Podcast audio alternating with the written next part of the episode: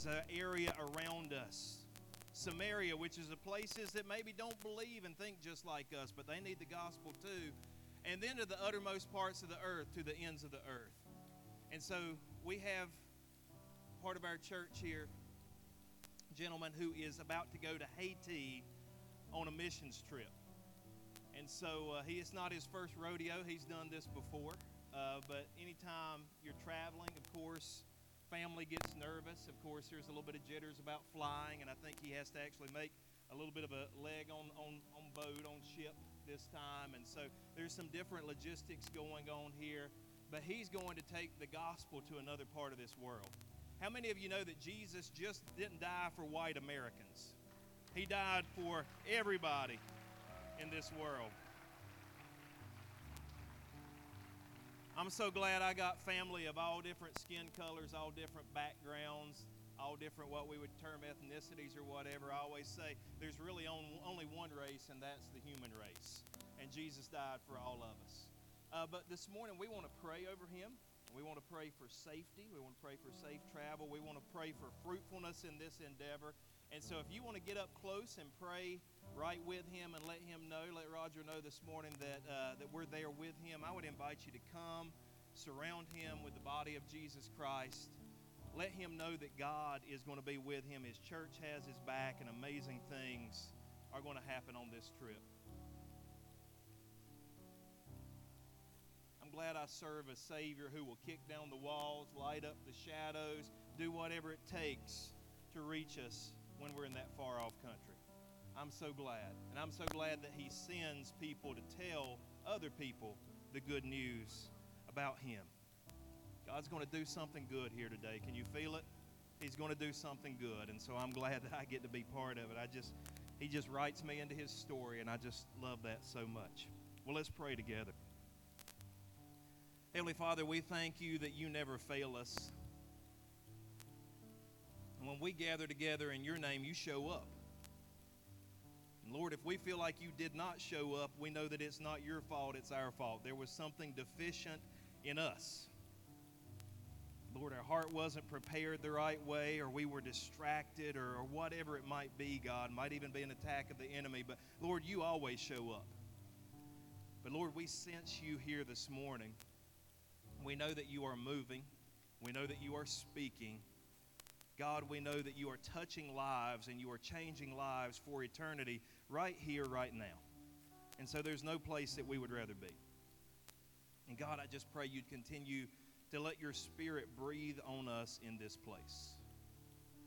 Lord, for the next little while, I pray that we would not think about what we're going to eat for lunch or the week of school or the week of, of work, business that we have ahead of us, God, we wouldn't think about that thing that we've been putting off that we need to do. And God, we would not think about that, that thing that, that's an obstacle in our way, God. Instead, we would focus on you.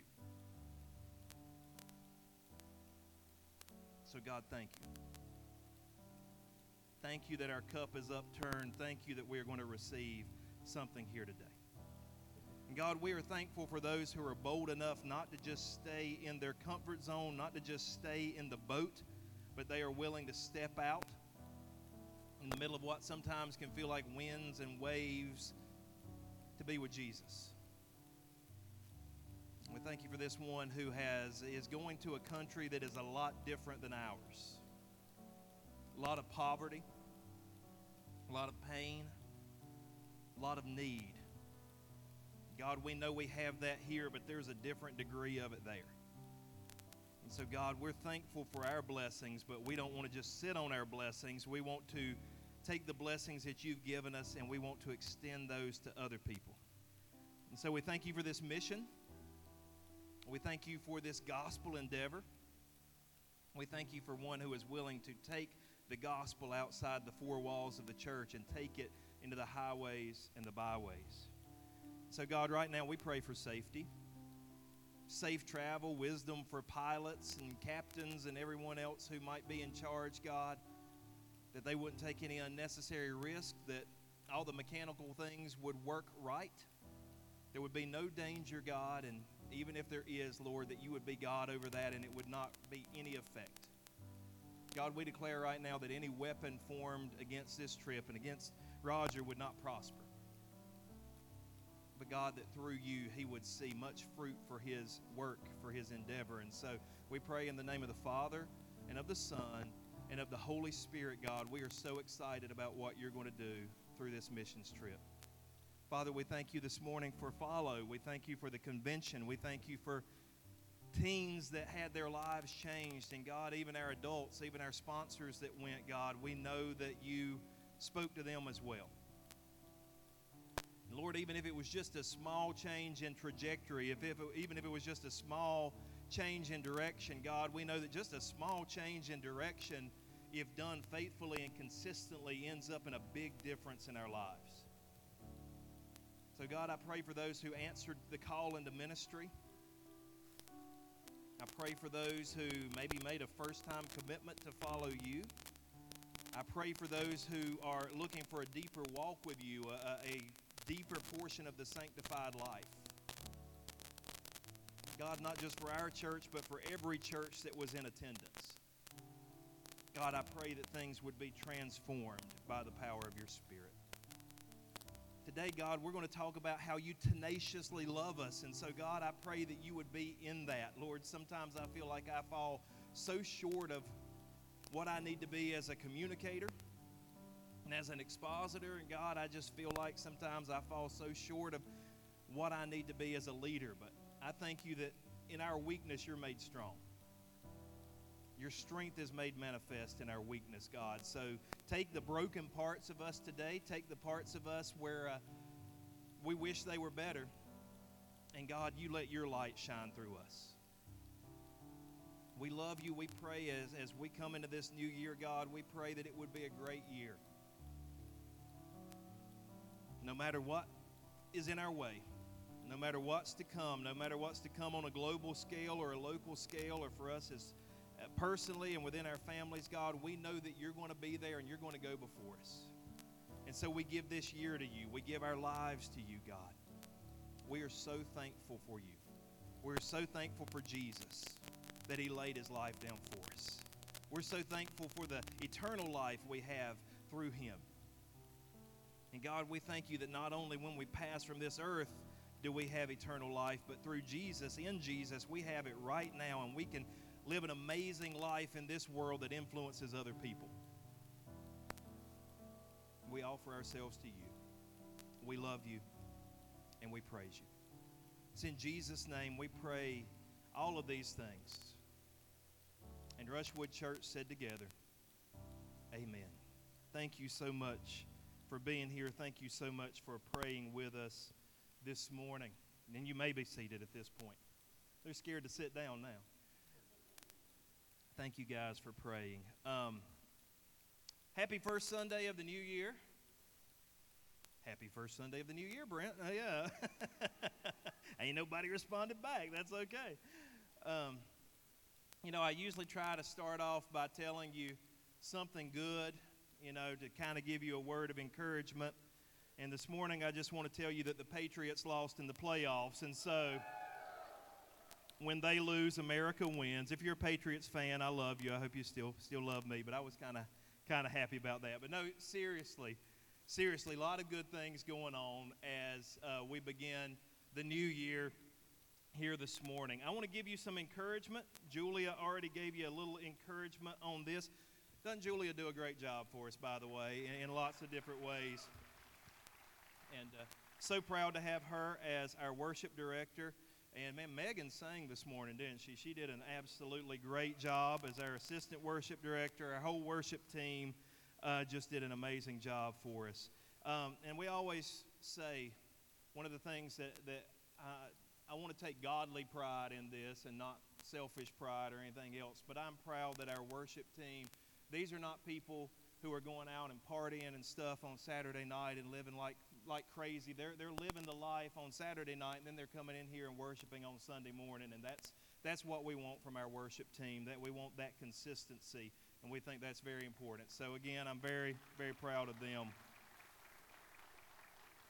If you didn't get a 52 week Bible reading plan. Julia asked you, Did you get started on this? I could be mean and I'm going to ask you who's behind, or I could ask you who's behind already, but I'm not going to do that. Hey, it's okay. The good thing about this, you can read ahead, you can catch up. I go ahead and try to read ahead on days where I have extra time to read because I know there will be days where it's tough. There'll be days where maybe I'm sick or I've got a lot of meetings or whatever. So I just want to encourage you. Our goal is for our entire church to read through the entire Bible in the year 2020.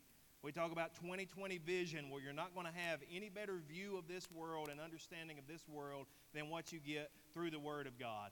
And so, if you did not get one of these sheets, I know you could go on the Bible app and you could do one of their year long Bible reading plans. And I think actually that's what my family is going to do. Uh, it's just convenient to have that on the phone, and it'll actually read it to you. Somebody asked me, Pastor Brent, is that cheating if I have the phone read it to me? No, as long as you're getting it into you, as long as you're listening to it, as long as you're going through God's Word, I don't think that's cheating at all. But anyway, you can pick one of these up if you need a Bible reading plan. They're at the back. I think they're actually out in the foyer as well. So if you need one, ask somebody and dive in on this and get your Bible reading plan started for this year. Also, we have our calendar that we've given you of special church events. I'm not going to highlight any of that. I did that last week. If you need to know about that, go back and look at last week's uh, uh, Facebook uh, broadcast of that. But anyway, pick one of these up. We're trying to give you some time to help plan things. And I do want to highlight our Volunteer Sunday. Volunteer Sunday will be next week. And uh, we, before we have done, over the last couple of years, we've done a volunteer banquet uh, volunteer, basically supper for everybody. We decided to go a different direction this time. And so if you're here next week and you've volunteered in our church in any way, okay, even if you only volunteered one time, but if you volunteered in any way to serve our church, we want to honor you. And so we're going to have a special gift for you here next Sunday morning, but you have to be here next Sunday morning to get that gift for our volunteers. And then we're going to announce our Serve Award. Again, I highlighted that last week, so I don't want to go back over all of that. But just somebody we believe exemplifies the service, the servant's heart that we would like to see among our volunteers. We're going to honor a person next week. I think it's going to be a great blessing to that person and hopefully to you as well. And so I want to encourage you to be here next week for our Volunteer Appreciation Day, for our Volunteer Appreciation Sunday hopefully you're going to be blessed through that. Well, guys, I had lots of ideas of what I was going to preach through for this year. I actually had started out planning a couple of years ago. I, am a long range planner, by the way. People are sometimes amazed at how far out I plan. I believe God can work in planning. I think some people think God can only work through spontaneity, but with my personality, He's got to work through planning because I don't like doing things off the cuff. I like to know where I'm going and then walk in that and get there. And so I have I had long range plans for this year, but God kept changing my mind. At least I pray that it was God that kept changing my mind on those. Uh, originally, I was going to preach through the book of Hebrews. That's one of my favorite books of the Bible, and I have actually a 52 week thing of Hebrews laid out, and we might go there sometime. I don't know if God leads, but He led me away from that. And then I thought about preaching through the book of Revelation because I know that would get everybody's attention if I preach through the book of Revelation. But I don't think you guys are ready for that, and I'm not sure I'm ready for that either. So as I thought about that, eventually the Lord led me away from that. But what finally my heart was settled upon this year was to look at the life and teachings of Jesus. The life and teachings of Jesus because He's our Savior, He's our Master, He's our Lord, He's our King, He's our Messiah. He's all these things. And if we're to serve Him more, we've got to know Him more. It's just like in a marriage relationship. Husbands, keep learning about your wives. Keep learning, keep trying to understand. I could make jokes here. I'm not going to do that this morning because it might take it might get my wife mad at us, and I'm not going to do or at me, so I'm not going to do that. But you got to keep learning about your spouse. You got to keep learning about your wife. You got to keep as you grow together as a couple. You need, should know more and more about each other, and that helps you to grow more and more. Same thing with God we need to learn more and more about Jesus as we go along. And so I thought it would not be a bad idea to take a year and every sermon is going to be about Jesus' life or something that he taught. And I understand the Bible, you know, some of you may have the red letter edition of the Bible. And that's great. There's nothing wrong with that. And it highlights the words of Jesus in red. But you have to understand all Scripture is God breathed. And Jesus was God. So that means the whole book is the words of Jesus. Really, the whole book should be in red letters because they're all the words of Jesus. But particularly, I want to look at the Gospels. I want to look at the life of Jesus, what he did, and what he taught. And so this morning, we're going to start off with a new series called Tenacious.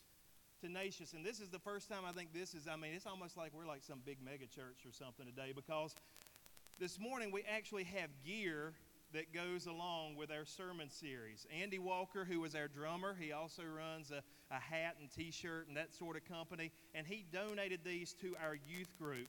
Um, and so anything you buy actually goes to our youth group, which will be great. Yeah, let's give it up for our Rushwood youth.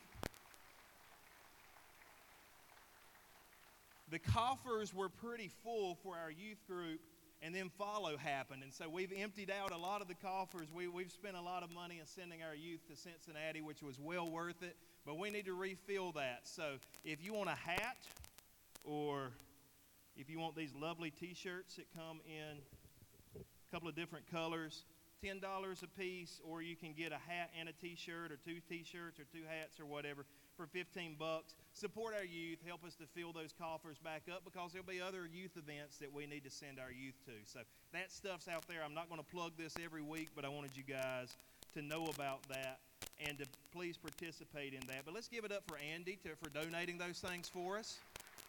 I mean,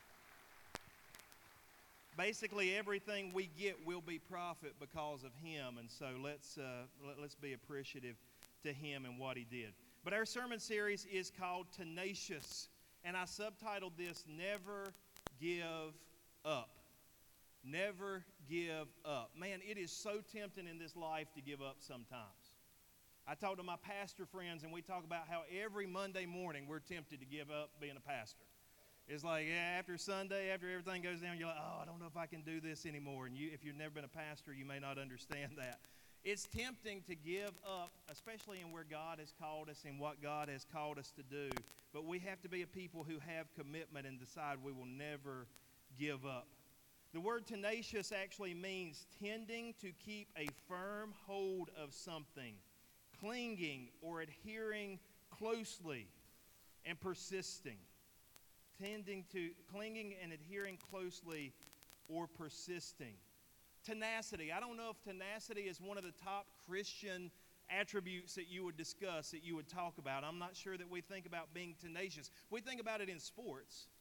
I don't know if you guys were watching one of the games yesterday, but uh, the Buffalo Bills got out to a good lead and looked like the game was over. And then the Texans came back. And Deshaun Watson, I don't know if you guys know who he is, used to play for Clemson.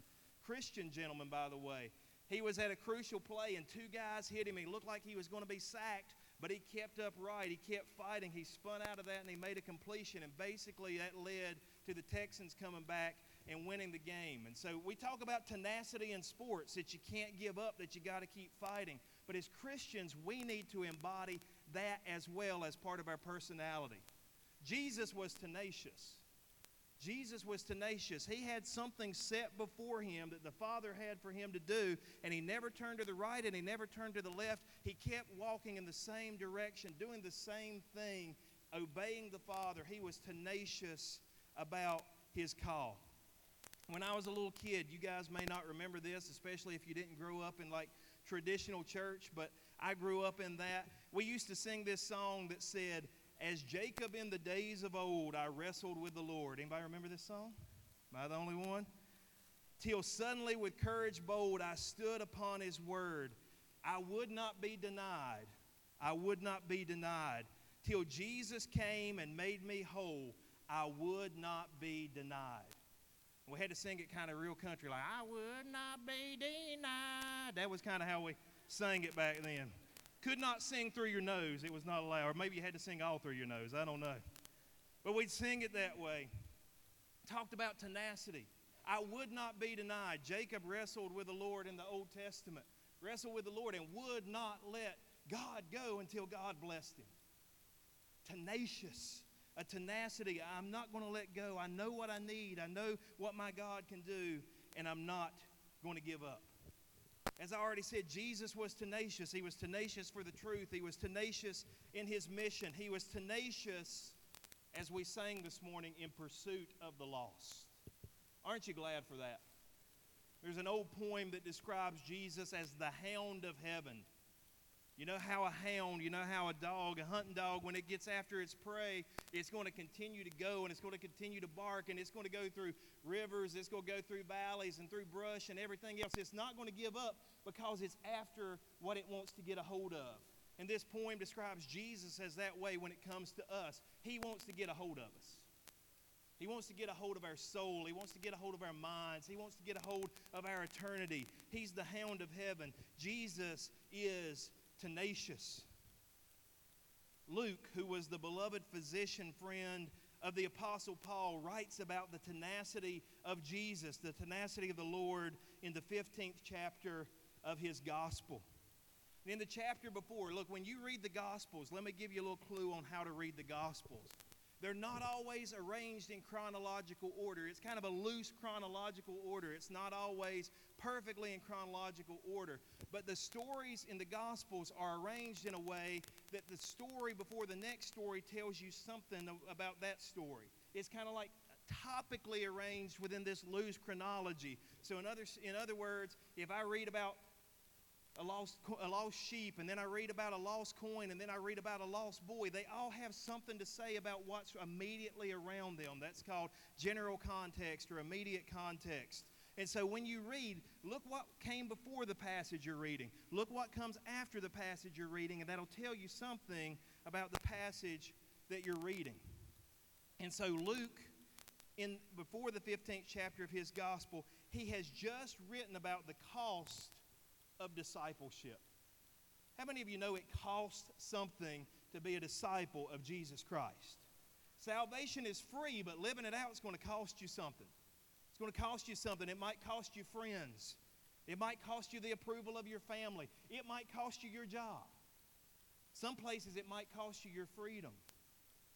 Pray for our brothers and sisters around the world, Pray especially those who are in majority Islamic nations right now. It's costing them their freedom and their lives to serve Jesus Christ.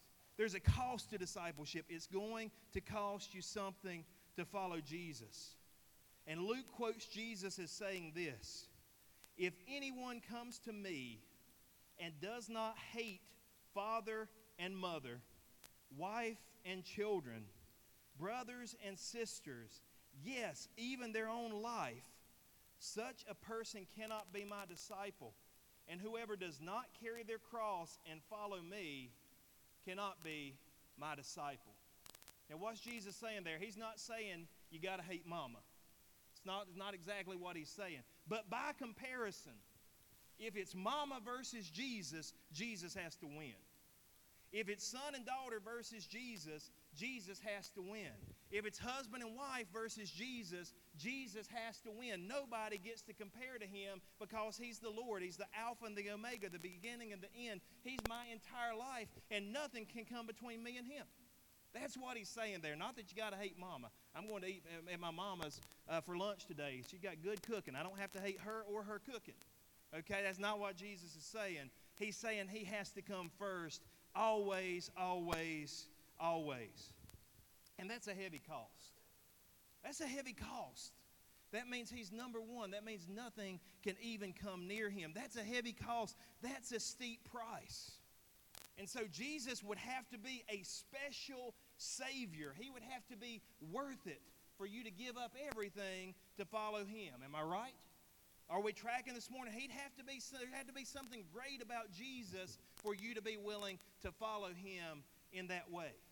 And so after Luke has talked to us about the cost of discipleship, then he comes in and he says, Let me show you some, some examples. He's arranged it in this way.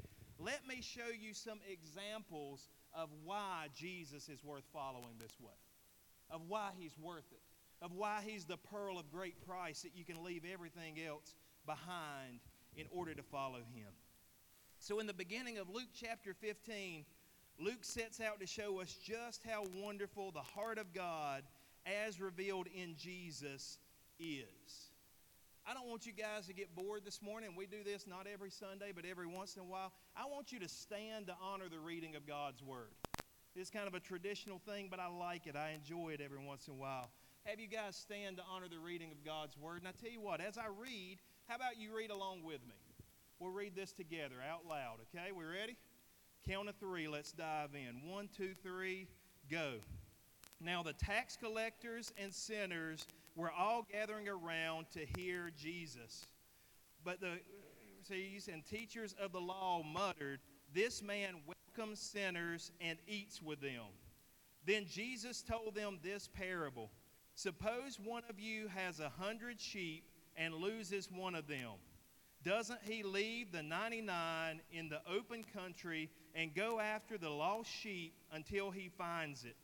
And when he finds it, he joyfully puts it on his shoulders and goes home. Then he calls his friends and neighbors together and says, Rejoice with me, I have found my lost sheep. I tell you that in the same way there will be more rejoicing in heaven over one sinner who repents than over 99 righteous persons who do not need to repent. Praise God for his word this morning. And you may be seated. This morning, I want to give you one way that we're like the sheep in this parable. And then I want to give you one way that Jesus is like the shepherd in this parable. And then I'm going to end up by giving you one way that we're not like the sheep in this parable. Then I'll let us get out of here and, and, and see what God has to do with us on the outside of this place. But one way that we're like the sheep in this parable. First thing we need to know is sheep are dumb animals. Sheep are dumb animals. I mean, yeah. Sheep without a shepherd are just some really stupid. It's amazing that God used sheep to describe us. You know, he could have used something really intelligent. He could have picked like a dolphin or he could have picked like a chimpanzee or orangutan or something like that. Even crows. Crows are really highly intelligent. But no, God picked sheep, and sheep are stupid. Sheep are not bright. But I tell you what, as I look at my life and as I look at how I follow God, sometimes I think, yeah, he got it right. He got it right. I'm not always exactly where I need to be. I mean, here's how dumb sheep are sheep in a really cold environment when the wind is blowing, when it's really cold, they'll actually huddle up, which is, you know, decently intelligent. They'll get together and they'll get their body heat together and they'll huddle up maybe in the corner of a stone wall or whatever to protect themselves against the wind. But the sheep are so dumb that they'll actually sit there until they get hungry. This is without a shepherd. They'll sit there until they get hungry and then they'll actually eat the wool off of each other, leaving them exposed, and then they'll freeze to death. That's how dumb sheep are when they don't have a shepherd. I'm glad I have a good shepherd. How about you? I'm glad I got somebody to help me out because a lot of times I'm like those sheep. Sheep where Jesus lived out in the wilds of Israel get themselves in trouble because of their natural nature, the way that they are made. Their nature is basically to desire food. I mean, if you could see a male sheep's thoughts, it would probably go something like this Bah, food. Bah, water. Bah, girl sheep. Bah, food. I mean, that's about all that goes through a sheep's head during the day. So this these brainless sheep, hey, y'all thought that was funny. That's good. All right. The brainless sheep wanders off, falls into crevices, gets stuck in thorn bushes. And if a, a stuck sheep, if a sheep gets into a crevice or if it gets into a thorn bush, it's dead. Okay? A stuck sheep is a dead sheep because the predators have claws and teeth and the sheep have wool. They basically have nothing. And so if they're stuck, they're gone. They're gone. It, it, it's not going to work out well for them. We're a lot like that ourselves. Adam and Eve, by the way, if you read, some of you hopefully read Genesis this week as we started our Bible reading. Adam and Eve had it made. They were placed in a garden of perfection. They were basically the priest of God to this entire world. They were to be his image represented in this entire world. They had it made. Julia already read this morning as, as we were in our worship time. They messed up. They had one rule, they had one thing, and they messed it up. They went the wrong direction. They went against the God who made them. And they got stuck, if you will, in a tree that they weren't supposed to mess with. And you know, we can blame Adam and Eve and we can say, man, if they had just done what was right, we wouldn't have to have all these problems we have right now. We wouldn't have wars and rumors of wars. We wouldn't have people at each other's throats. We wouldn't have racism and division. We wouldn't have all these things if they had just done what was right. But I want to give you a little inside secret. If you had been in their position, you would have fallen as well. And I would have fallen as well. You say, Well, Brent, what proof do you have of that? Look at how we act. Look at what we do. Look at how we fall short. Anytime we're left on our own, anytime we go on our, in our own way, we fall short of the glory of God. Ephesians chapter 2 and verse 3 says, All of us also lived among them at one time, gratifying the desires of our flesh. And following its desires and thoughts. Like the rest, we were by nature deserving of wrath. So, this is one way that we find that we're like the sheep in this story. Like the sheep, we find that our nature naturally leads us away from safety, away from the good shepherd, away from where we're supposed to be, and it leads us toward destruction. It's just in our very nature, it's born into us. I've used this illustration before, but don't, don't get tired of it. When a little child is born, you don't have to teach that child to be selfish. Eventually, that child is going to figure out how to be selfish. It's going to, it's going to figure out that it wants its own way. Mine, give me mine, I want mine, and cry if it doesn't get its way. It's inborn in us. We have a nature that leads us toward destruction. So that's one way that we're like the sheep in the story. But let me give you one way that God, thank, thank, thank you that God shows up. Praise God that God shows up in our story. One way that God is revealed in Jesus is like the shepherd in this parable or in this story.